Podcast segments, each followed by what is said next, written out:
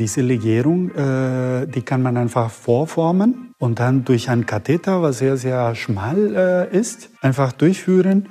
Und dann, wenn es äh, ins Herz äh, kommt, dann entfaltet sich und dann macht dieses Loch zu. Früher hätte man einfach diese Frau beim offenen Herz operieren müssen, was sehr, sehr gefährlich ist. Heutzutage kann man das einfach in 45 Minuten lösen und das Problem ist äh, gelöst.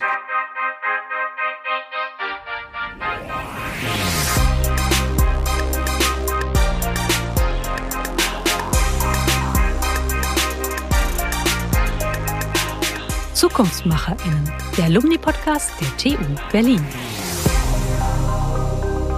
So einfach geht das. Francisco Morales Serrano über Innovation in der Medizintechnik. In diesem Fall mit Okludern. Francisco oder auch Paco, das ist die Kurzform von Francisco, ist Professor für Automatisierungstechnik an der Beuth Hochschule für Technik Berlin. Sein Herz schlägt für Medizintechnik, aber dazu hört ihr gleich mehr.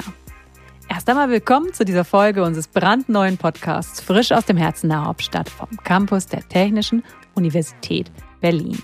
Ich bin Regine Marx und ich darf gemeinsam mit euch ab sofort das Alumni-Netzwerk der TU Berlin entdecken. Rund 35.000 Mitglieder hat dieses Netzwerk aus 139 Ländern. Sie alle eint, dass sie einst an der TU Berlin studiert, gearbeitet, gelehrt oder geforscht haben und sich auch jetzt noch mit ihr verbunden fühlen.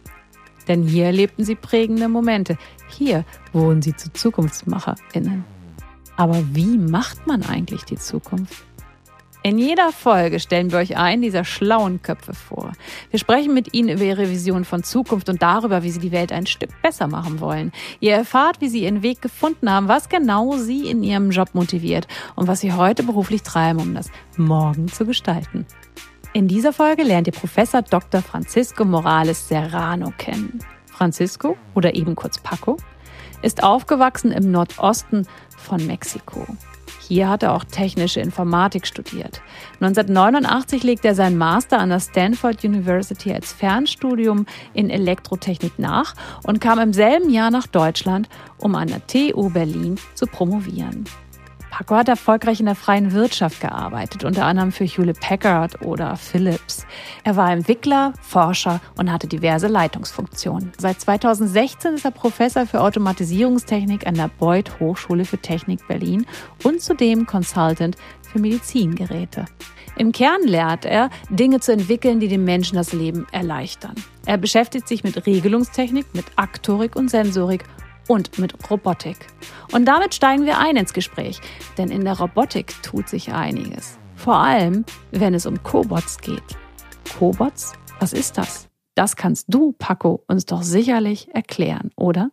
Cobots äh, sind äh, Roboter oder Roboterarme, die ähm, zusammenarbeiten, um gemeinsam eine Aufgabe lösen zu können. Und äh, es kann sein, dass die auch mit dem Menschen zusammenarbeiten, um etwas äh, zu lösen, äh, diese Aufgabe zusammenzulösen, oder äh, zwei oder mehrere Robotern ohne äh, Eingriff äh, von Menschen diese Aufgabe gemeinsam lösen. Und jeder von diesen Robotern hat eine, eine andere Aufgabe.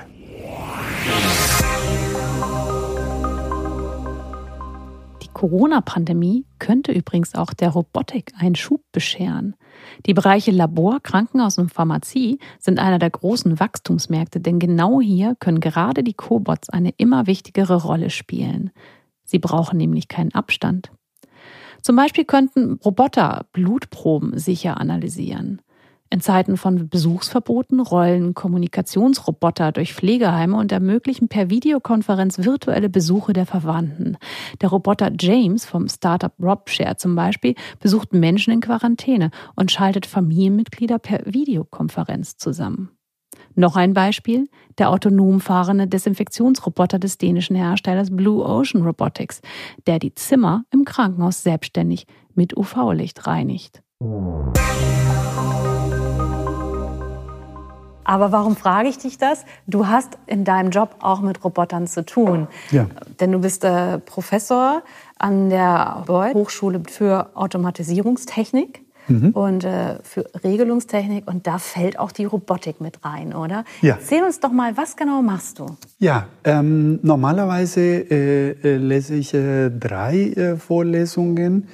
Ähm, eine Vorlesung für die, äh, die ganz frischen, die ins Studium kommen im zweiten Semester, elektrische Systeme. Ähm, das sind einfach äh, Grundlagen von, äh, von äh, Elektrotechnik, damit die Studierenden einfach lernen, wie überhaupt, was überhaupt Spannung ist, wie entsteht ein Strom und so weiter. Also sehr, sehr einfache Grundlagen. Und wenn alles äh, ganz gut äh, geht, dann sehe ich einfach diese Studenten entweder in, in sechsten oder siebten Semester bei einem äh, zweiten Fach äh, heißt Aktorik und Sensorik. Und äh, da bringe ich einfach den Studenten bei, wie ein Aktuator, wie ein Motor funktioniert. Und in der Vorlesung Regelungstechnik bringe ich den Studenten bei, wie sie diesen Motor ansteuern können. Und äh, ich habe auch ein Wahlfach, was äh, mittlerweile sehr äh, beliebt äh, geworden ist. Das ist Robotertechnik. Und da sehe ich die Studenten noch ein Semester später. Und da kommen einfach die Studenten und die machen, äh, die, ja, die lernen einfach die, die Prinzipien von Robotertechnik, viel Mathematik. Du liebst Mathematik. Ich, äh, Warum? Ich erkläre mir die Welt, äh, das Universum einfach über Mathematik. Wahrscheinlich, wenn ich äh, nochmal studieren würde, dann würde ich äh, echt äh, Mathe äh, studieren. Ähm, ja, ich äh, merke mir Sachen so gut wie nie. Ähm, die Mathematik hat sehr, sehr einfache Regeln und da muss man nicht vieles auswendig lernen. Man kann das meiste einfach herleiten und das ist sehr einfach. Das ist so, wie ich äh, meine Welt äh, erkläre. Ich bin ja Geisteswissenschaftlerin. Und oh. zu mir sprechen Zahlen überhaupt nicht. Oh. Ich würde sogar sagen, sie bereiten mir gelegentlich Angst, wobei die Mathematik ja viel mit Buchstaben arbeitet, soviel ich weiß. Ja. Mehr noch als mit Zahlen. Verstehst du Menschen, die irgendwie Angst haben vor Mathematik? Ja, weil, weil man in der Schule das äh, zu abstrakt gelernt hat, bestimmt.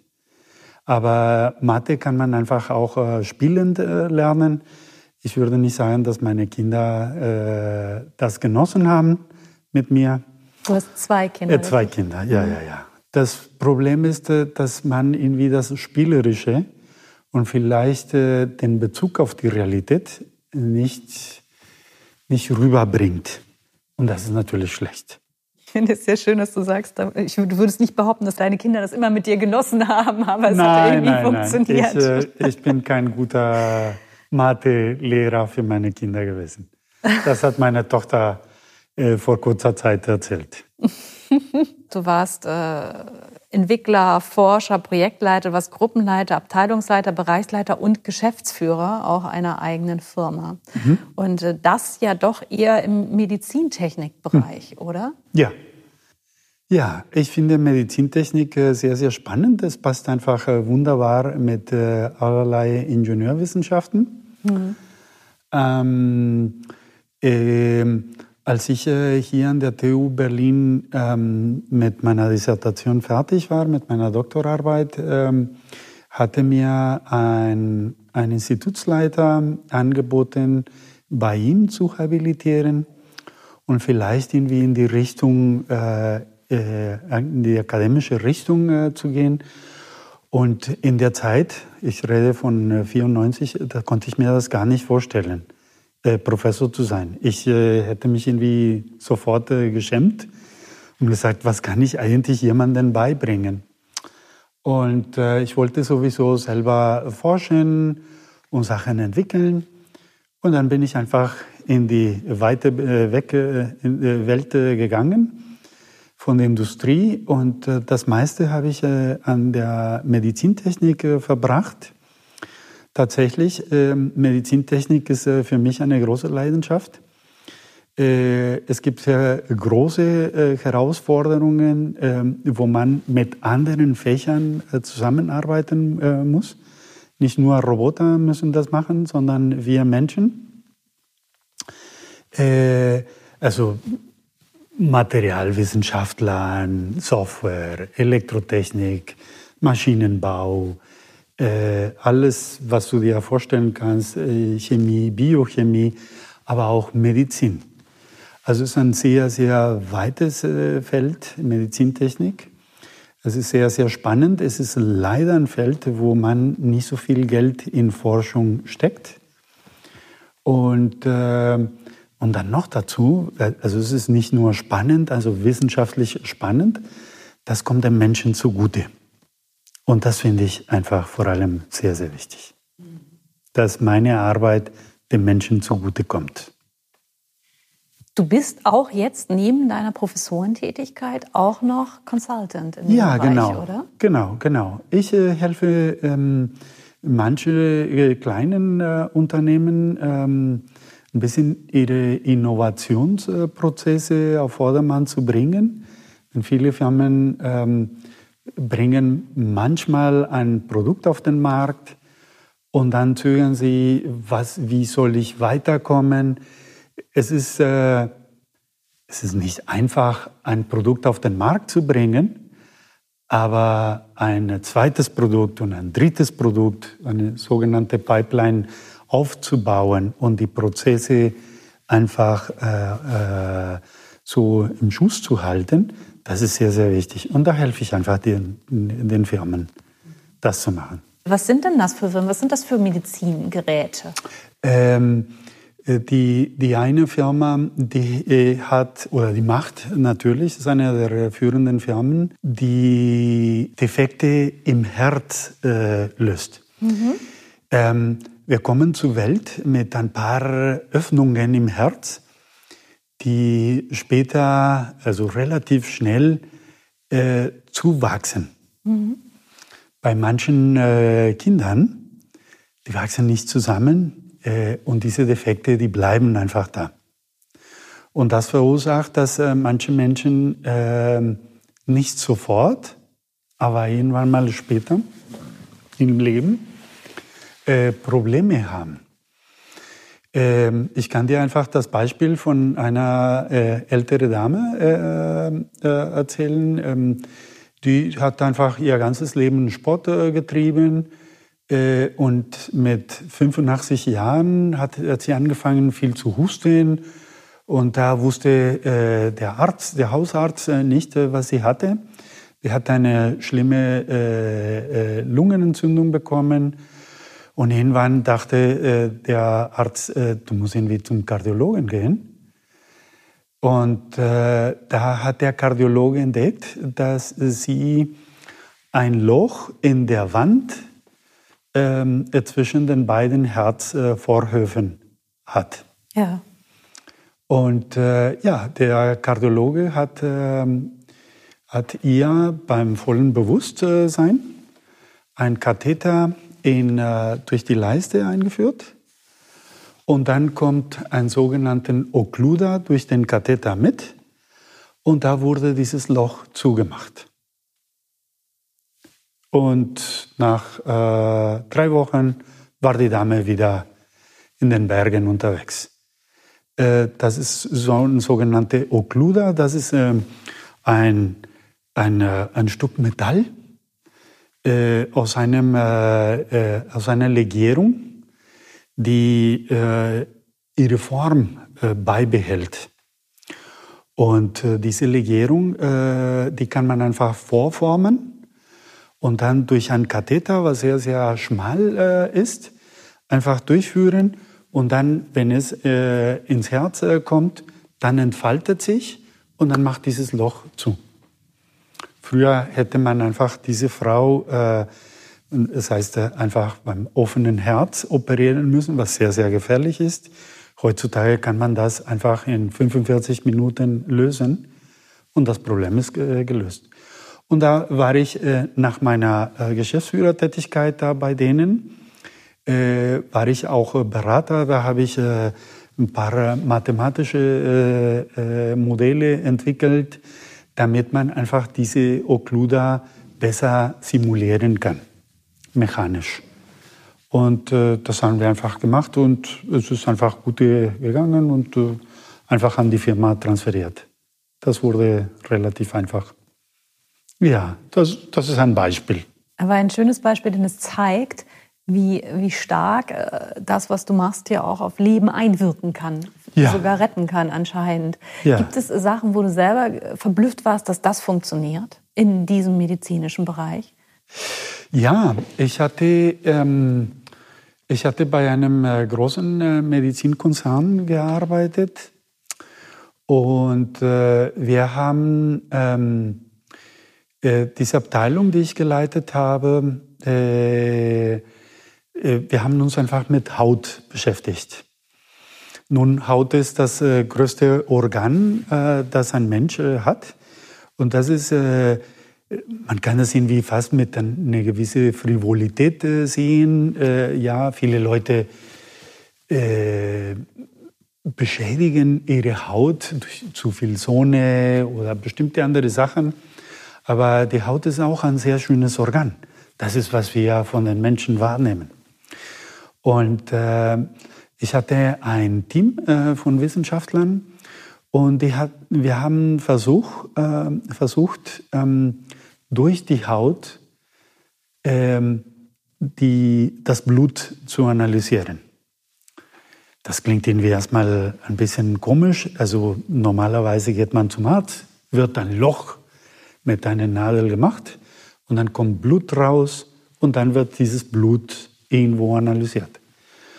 Und wir wollten einfach ähm, natürlich ein großes Problem lösen, zum Beispiel äh, Glucose zu messen, aber ohne ein Loch zu machen. Äh, und äh, na, dann haben wir ein besonderes äh, Mikroskop entwickelt, und da kann man die, äh, die Kapillargefäße unter der Haut äh, sehen und man kann auch analysieren, was man in diese Kapillargefäße gesehen hat. Leider konnten wir Glucose nicht messen. Das ist schade für die Leute, die, die Diabetes haben. Ja. Aber wir haben bestimmte Sachen erkannt, äh, die wir vielleicht für andere Anwendungen benutzen können. Und das ist dadurch entstanden, äh, dass wir das versucht haben und dass es nicht geklappt hat, haben wir sehr viel gelernt. Und dann haben wir angefangen, Sensoren durch die, also über die Haut, da kann man irgendwie auf Abstand bestimmte Blutanalyten messen. Für Neugeborenen zum Beispiel. Neugeborenen haben eine sehr, sehr dünne Haut. Und wenn man Sensoren klebt oder irgendwas an die Haut äh, anbringt, dann geht die, die, die Haut kaputt und die kriegen Entzündungen und das ist sehr gefährlich.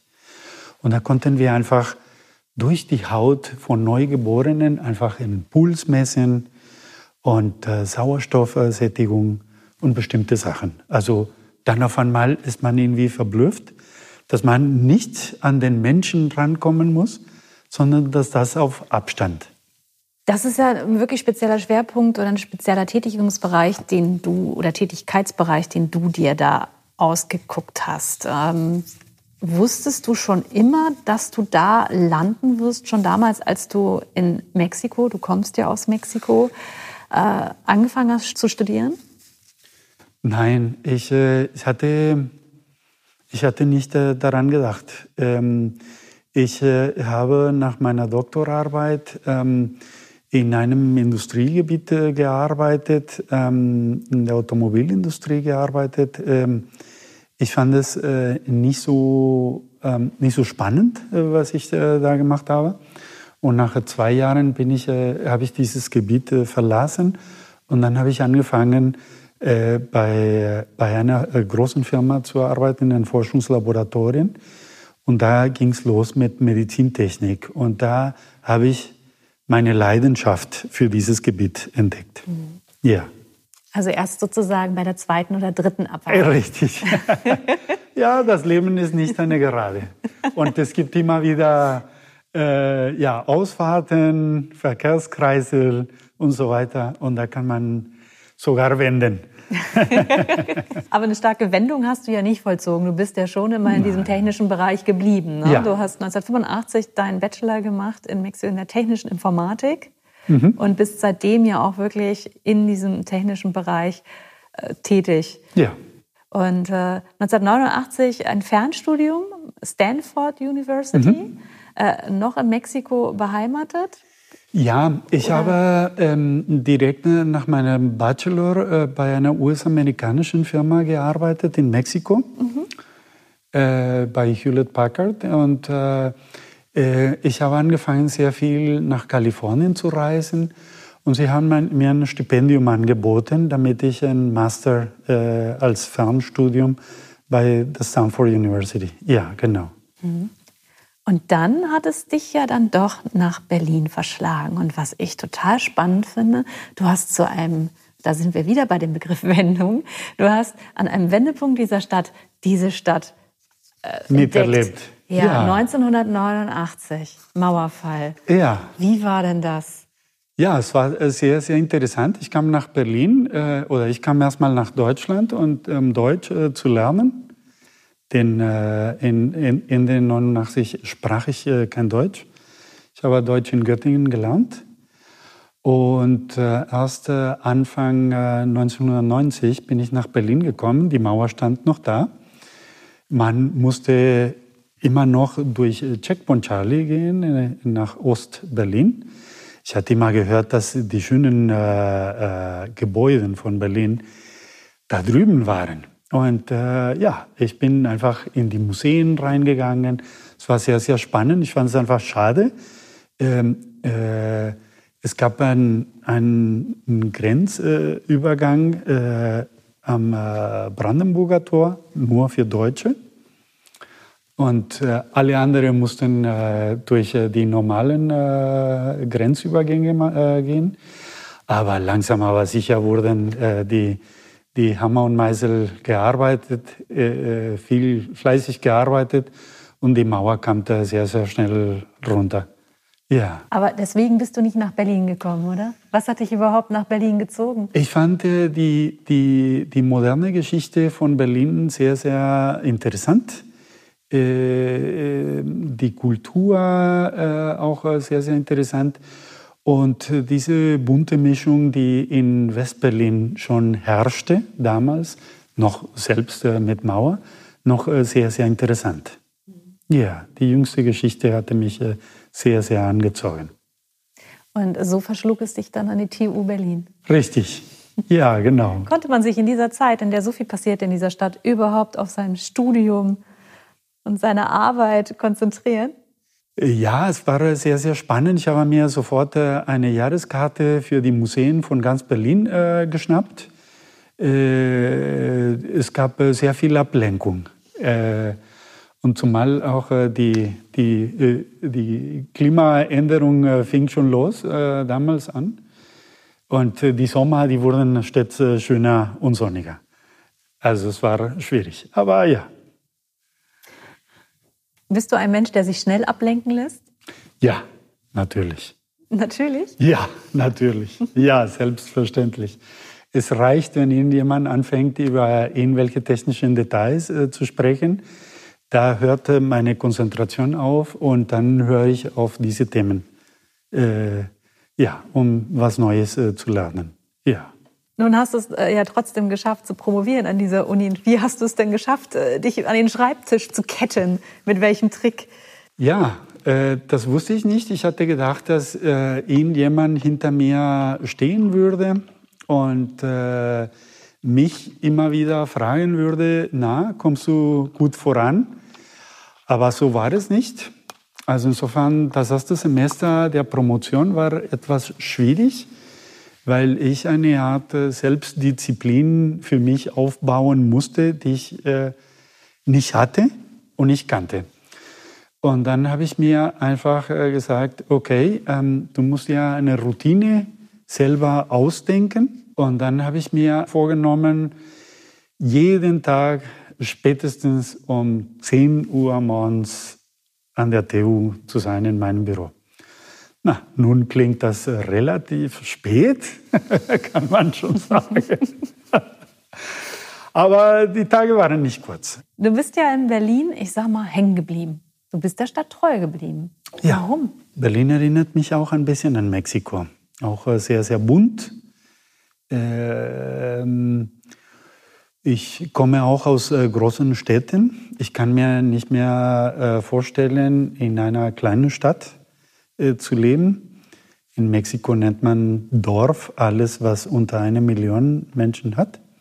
In einem Dorf äh, zu leben, kann ich mir nicht äh, vorstellen mehr. Ich habe in ein paar kleinen Städten in Deutschland, auch in den Niederlanden gelebt. Und äh, ich liebe einfach die große Stadt. Hm. Und wo in Berlin fühlst du dich am wohlsten? Also hier äh, zu sein, hier jetzt äh, gerade heute an der TU Berlin zu sein, in dem Hauptgebäude, fühle ich mich, in, äh, als wir zusammen reingekommen sind, fühlte ich mich sehr, sehr schnell wieder zu Hause. Äh, äh, die Bibliothek von der TU Berlin äh, damals war auch hier im Hauptgebäude, eine andere Art Bibliothek. Und ich war sehr, sehr häufig. Also in, hier in diesem Gebäude fühle ich mich auch ein bisschen zu Hause. Äh, wohne ich auch äh, hier in Charlottenburg, also nicht weit weg äh, von, von der Uni. Da fühle ich mich auch sehr, sehr wohl. Für meine Kinder, meine Kinder sagen, das ist für ältere Leute mittlerweile. Meine Tochter lebt in Friedrichshain, hier in Berlin. Da ist natürlich lebendiger. Das ist einer der Innenbezirke. Ja, genau. Das kann man genau, durchaus genau, so genau, sagen. Genau. Mein Sohn lebt nicht mehr in Berlin, der lebt in, in einem Dorf in Karlsruhe. Nein, also in einer kleinen Stadt. Du bist ja nun auch Mitglied im Alumni-Programm. Mhm. Äh, wie profitierst du davon? Warum bist du da noch dabei? Ja, vor ein paar Jahren hat mir mich äh, Frau Wilhelm äh, kontaktiert, ob ich einen Vortrag für äh, ausländische Doktoranden äh, halten äh, könnte. Und äh, habe ich sehr, sehr gerne getan. Es hat mich einfach gefreut, dass es so viele ausländische Doktoranden gibt im Moment. Damals war es nicht so. Ähm, es gab zwar im äh, im, im Fachbereich Elektrotechnik sehr viele ausländische Studenten, auch einige ausländische äh, Doktoranden, aber so viele hatte ich mir nicht äh, vorgestellt. Und das fand ich einfach natürlich sehr, sehr, sehr schön, ähm, denn äh, diese Vielfalt äh, bereichert eine Hochschule. Und das äh, bekommt äh, sicherlich der TU Berlin sehr, ähm, sehr gut, bekommt einfach äh, gute. Ähm, wie profitiere ich davon? Ich, ich gehe sehr gerne in die Bibliothek ähm, äh, hier von der TU. Ich habe einen Ausweis. Dadurch, dass ich auch Alumni von der TU Berlin bin, gehe ich in die Bibliothek. Ich würde nie auf die Idee kommen, in eine andere Bibliothek äh, zu gehen. Ich, selbstverständlich gehe ich in die Bibliothek von der TU.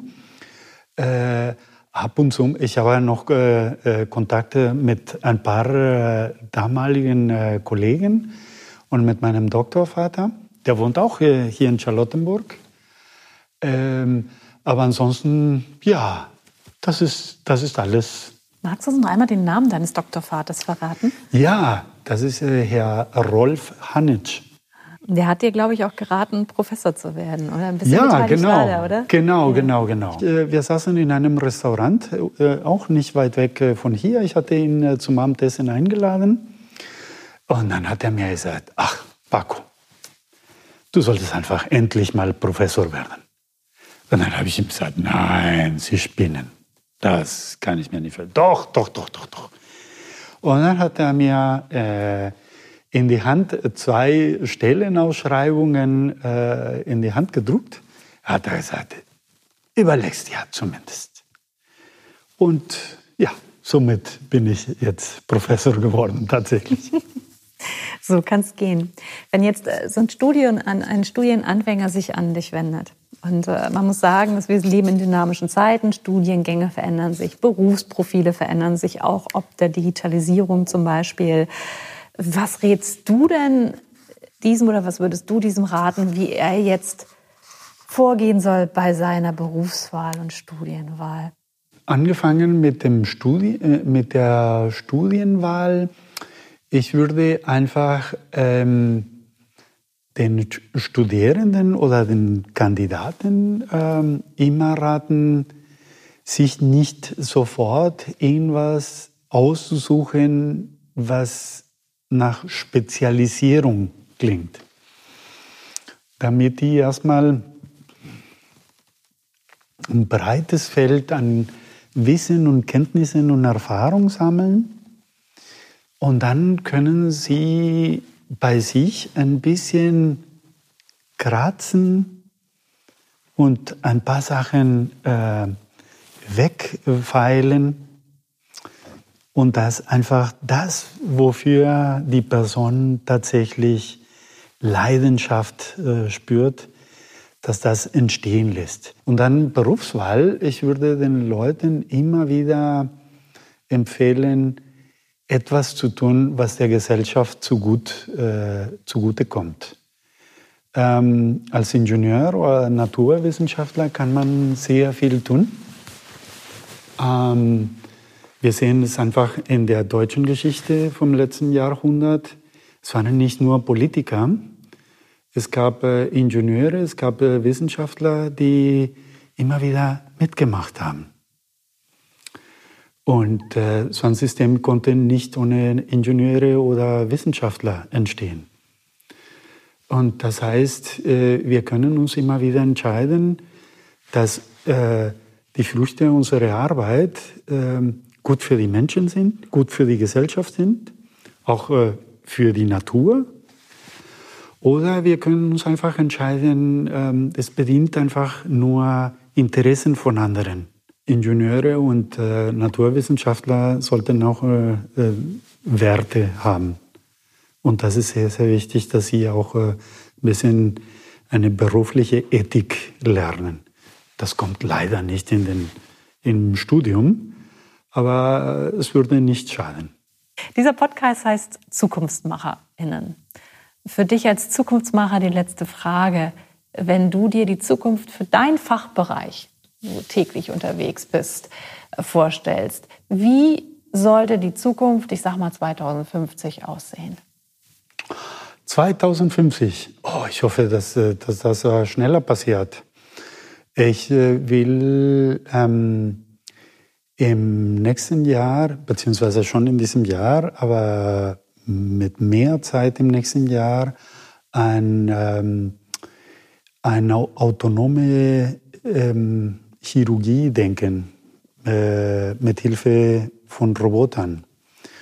Und ich will hoffentlich äh, eine Zusammenarbeit mit der Charité starten äh, oder mit einem akademischen Krankenhaus, äh, das Interesse hätte, dass wir gemeinsam an an Chirurgie denken, dass wir gemeinsam einfach eine neue Zukunft äh, gestalten und nicht nur hier für Berlin oder Deutschland oder für die EU, sondern dass wir gemeinsam vielleicht in anderen Ländern äh, sehr komplexe chirurgische Vorgänge vielleicht, vielleicht mit Hilfe von Robotern oder Maschinen gestalten können, damit anderen auch profitieren können.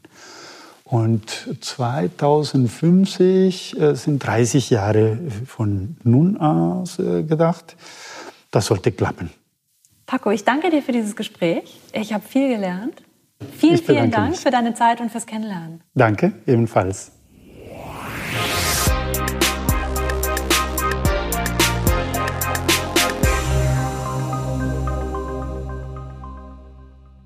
Das war Francisco Morales Serrano.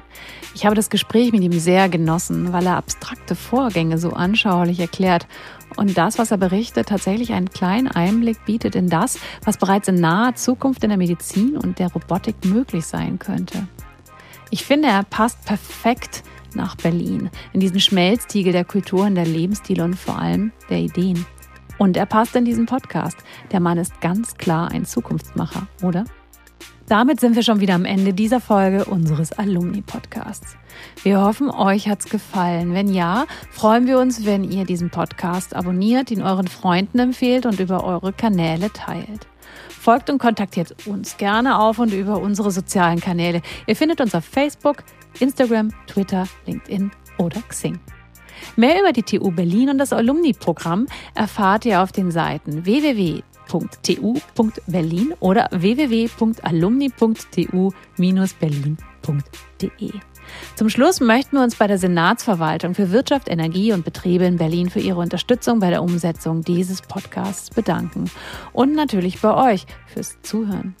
Für heute sage ich Tschüss, bleibt gesund und wir hören uns.